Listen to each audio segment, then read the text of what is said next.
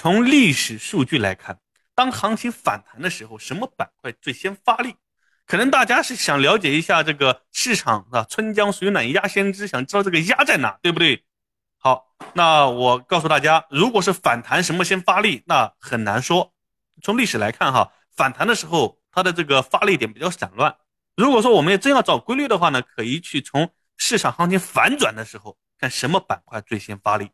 那我们只能往前面数了。那最近的一四年、一五年那个时候行情出现反转的时候是什么？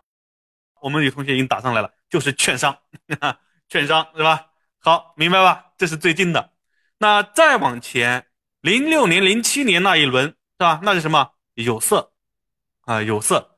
所以每一轮它又不一样，对吧？那但是呢，对于目前来说呀，很多人就在市场上有过投资经验的人都觉得，我要盯着券商，是不是啊？券商起来就很好。那其实呢，并不一定是券商。你往前面去数。那有的时候呢，可能最先发力的是有色、钢铁，对吧？或者说有的这个其他的，那当然是过去了。那最近的话呢，可能参考力度大一点。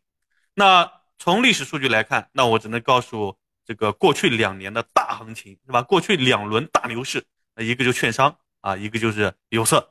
然后到后来有色之后呢，然后后面又开始了很多的这样的一个，比如券商也开始陆续起来了。那再往前面是啊一九年，一九年那一轮呢是什么呢？半导体。对吧？一九年的反反转是半导体，那再到二零年的反转是吧？大家都知道了，新能源光伏是不是？